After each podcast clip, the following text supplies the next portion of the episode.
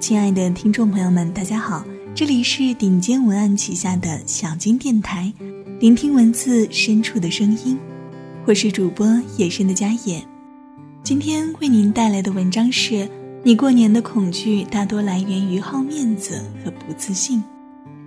作者小木头。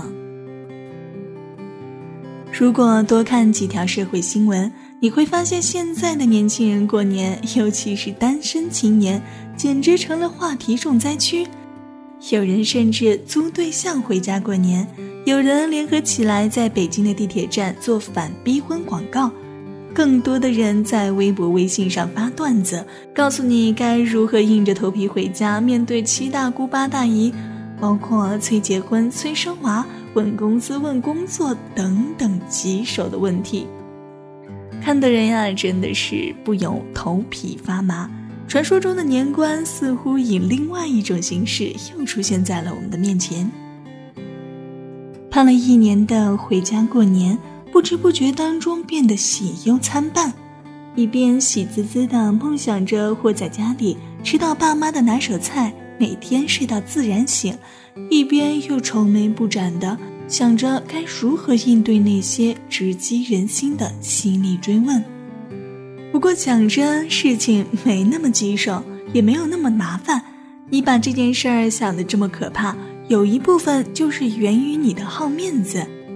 你没有过上自己想要的生活，而你却不想承认；还有一部分源自于你的不自信。你对自己的生活并没有很强的掌控力，以至于别人说这说那都会对你造成困扰。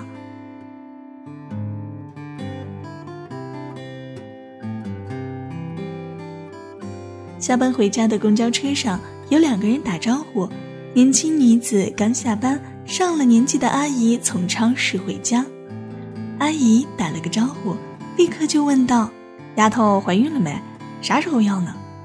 女子笑道：“阿姨，我这刚上班不到一年，不着急要。”阿姨说道：“想要就要抓紧，你看看那谁家两个可好了，年纪再大点要更累，孩子也差太多了。”女子说道：“这两年还是先不要了，以后再说吧。”阿姨看这个话题继续不下去了，就开始问女子在哪上班，工资多少，连带着感慨邻家的女儿工资可高了。这样的场景对我们来说非常的常见。也就是说，结婚生子这件事儿，在国人的默认范畴里是可以在公开场合讨论的，甚至算是一个公共话题。隐私当然算不上，你结婚大家都替你高兴。你生孩子，大家也替你高兴。至于质量如何，养育孩子辛苦这件事儿，你自己得承受。一辈辈的人不都是这么过来的吗？所以，除了你亲爹亲妈、七大姑八大姨，真正的有亲戚瓜葛的人会问之外，相邻同事之类的，全都有这样的资格。这在某一种程度上，相当于一种关心。早年我们见面会问吃了吗？现在我们问好的方式变了一下，除了说天气很好，稍微熟一点的，基本上都会问你跟你生活息息相关的事儿了，因为你的生活人家不了解呀。除了生老病死、升学嫁娶这样的大事儿之外，也真没什么可聊的了。设想一下，若是这个女人如今四十岁，那阿姨问的一定是你家孩子中考了没？考得怎么样？上什么学校？所以说，在普通的情况下，如果不是特别熟的人问你结婚与否、什么时候生孩子以及什么时候要二胎这样的话题时，先别着急怒火中烧，而是当成一次普通的聊天，短平快的给出你的答案就好。没结，暂时不打算要孩子，二胎以后再说吧。对方再多讨论，你就礼貌的笑笑不回答，或者说我还有事儿啊，先走了。就可以了呀，没有人会真的把你的事儿当大事儿，除了你的至亲，所以你也没必要那么在意他们的态度或者询问。去年我回老家的时候，有 N 个人来问我要不要生二胎，啥时候要？如果想要，抓紧啊，别两个差太大了，咋能不想要呢？我的回答就是，呃，目前没想好，以后看情况。以前单独的政策我们也符合，不要就是没想好。然后我就保持笑而不语，任凭别人怎么说，我就听着。几年前，类似的场景曾经上演过，在豆豆哥出生之前，N 多人也以同样热情的态度问过我，说：“呃，怎么还不要孩子啊？晚生可不好，身体恢复的不好，等等等等。”讲真，我到现在也没觉得三十岁生孩子有什么问题，而且结婚生子这件事儿，一定要等到你认为合适的时机再做，那是一种很奇怪的感觉。躺时间了，你就自己会知道，没必要心急火燎的，更没必要真的听从过来人的看法，让他们的意见左右你的生活。我对自己的生活有掌控力，我有自己的想法，我自己的认知，自己的打算。而当我充满自信的时候，任何人的询问都不会对我形成困扰，造成压力，因为我知道我自己的心里很笃定。我会过好自己的生活，谢谢你的关心。当你的气场给周围人传达出这种信息的时候，他们自然也能够接收到。除了真正的事儿吗？大部分，大部分人都会会意的转移话题，不再过多的跟你讨论你已经板上钉钉的事儿。自信的去展示你想要的生活和你喜欢的样子，是你面对亲戚朋友时能够做的事半功倍的一件事儿。当你的自信、美好和笃定让他们也相信你自有打算、胸有成竹的时候，那些询问就真的只是询问而已，而不是压力，不是负担。你要不要试试看呢？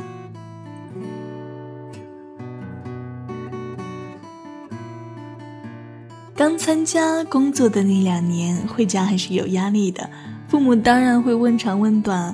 但总体来说，他们还好说一点。无论你的薪水高低，是否升职，他们都更愿意看到你的生活很好。只要你开心快乐，基本上也不会再问更多了。但过年期间走亲访友的时候，会有人问的更犀利、更直白，顺便还会有人把别人的例子拿来做对比。你现在一个月拿多少钱？哦，才拿这些呀？我邻居儿子打工的。一个月可不少，高中毕业。哎，你对象一个月拿多少钱？哎呦喂，我同事的女儿跟他一个行业，工资比他高啊。呵呵，想起来，克莱德先生最早跟我回家过年的时候，在饭桌上被人问到工资时，脸上无数道黑线的窘况，眨巴着眼睛，犹如跌入了外星。其实最难熬的还是攀比。春节是难得团聚的日子，平时散落在各地的人全都回到了一个地方，大人们凑在一起讨论的都是自己的孩子、工资、工作、婚嫁等等。若是你悍然在列，还要被比来比去的，实在太难受了。我前一两年的时候特别不舒服，而且虽然喜欢自己的工作，却也有不顺心的地方，薪水也真的低。所以，当被拉出来跟某个薪水高、职位高、工作好、前途光明的八竿子打不着的亲戚家的儿子做对比的时候，我内心当然是崩溃的。最可怕的是，一定有人让你自己说一说。最开始的时候，这样无心的当众羞辱都会让我难受好几天。可是两三年后，我就坦然了，会落落大方的面对。简单的说一两句自己的工作，工资不想说我就不说，怎么问我也懒得说。别人家的孩子好，那就好喽，反正我就是我，就这样。我想最初的难受是源自于好面子。工作之后，我们唯一能够拿来量化对比的，也只有工资的数额。当我发现自己的薪水比别人低的时候，心里会不爽。很想要在亲戚朋友面前有面子，所以就支支吾吾、百般托辞。而后来，我放下了这种面子，因为我发现人的生活很复杂，除了薪水之外，还有你是否喜欢你做的事情。有所谓好的工作，当事人做的并不开心啊。你的生活是否是你喜欢的、想要的？你的生活质量和幸福指数等等，这些都是无法量化对比的。既然如此，会又为什么仅凭工资这一项去羡慕、嫉妒别人呢？还心中觉得羞愧、难受，甚至会痛恨亲戚们的询问呢？那就不如把自己想说的说了，不想说的留着。他们不过是作为谈资而已，并不是真的想要知道你的存款状况。我记得有人问我攒了多少钱，我兴高采烈地告诉他，我是那种一分钱都不攒的那种人。然后在他的目瞪口呆当中狂笑。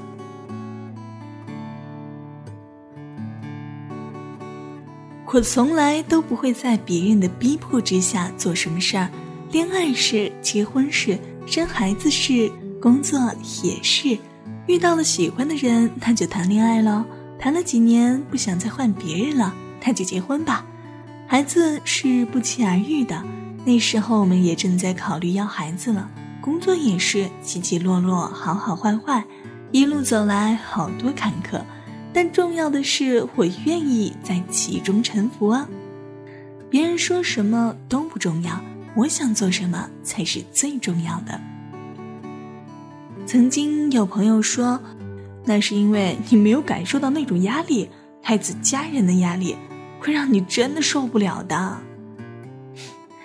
我当然感受过了，但是我并不以为意呀。压力谁都会有，攀比之心易事。重要的是你怎么看待他们。永远有比你更努力的人，永远也有比你赚钱更多的人，永远有比你更聪明的人。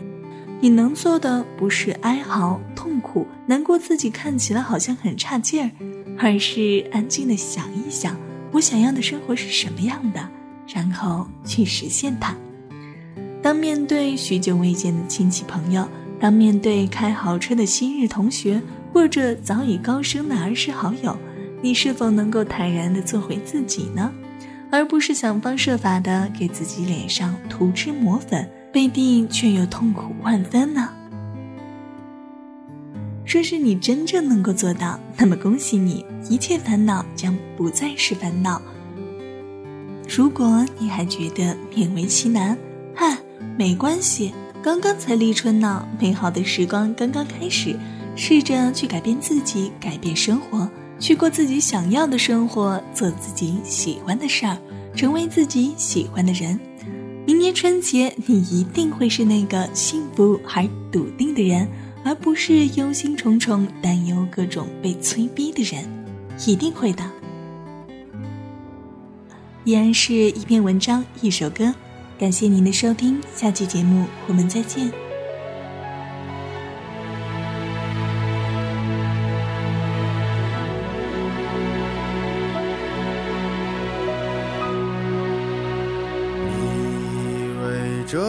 是一首慢歌，但我想你错了。生活不是电影，没有慢动作。不要被我的前奏迷惑。我的确写过很多慢歌，但开始节奏慢，其实是我故意的。说这一定是首装逼的歌，我想你又他妈的错了。我们为何要复制别人的生活？有态度就会拥有快乐，不要管别人怎么去说。喜欢就做，这样才显得有逼格。从来都是天在看，人在做，人生几十载，但是也不多。其实不争也有你的快乐。东边日出，西边日落，你什么脸色，这一天他都得过。不如没心没肺，坦荡荡又洒脱。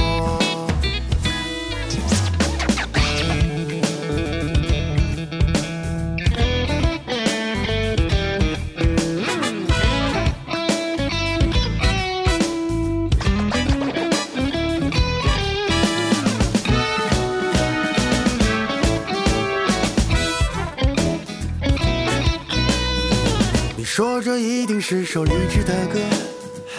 我说我靠，说对了。但励志不代表我的烦心事儿没你多。我也会为了生活尝尽苦涩，我也曾为了爱情付出很多。其实生活不就是比谁的幸福多？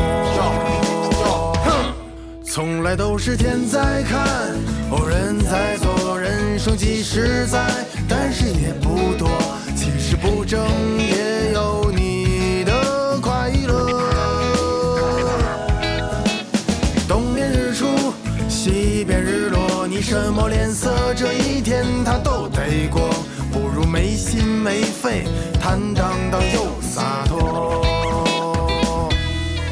人总是时而勤奋，时而懒惰。今天说的话，你等明天醒酒再说。我是个笨孩子，但老师说勤能补拙。人非圣贤，谁能无过？就当自己还年轻，还有机会犯错。就算橡皮擦不掉油笔写下的错。人总是时而勤奋，时而懒惰。今天说的话，你等明天醒酒再说。我是个笨孩子，但老师说勤能补拙。人非圣贤，谁能无过？就当自己还年轻，还有机会犯错。就算橡皮擦不掉油笔写下的错。凡事别想太多，做有态度的自我。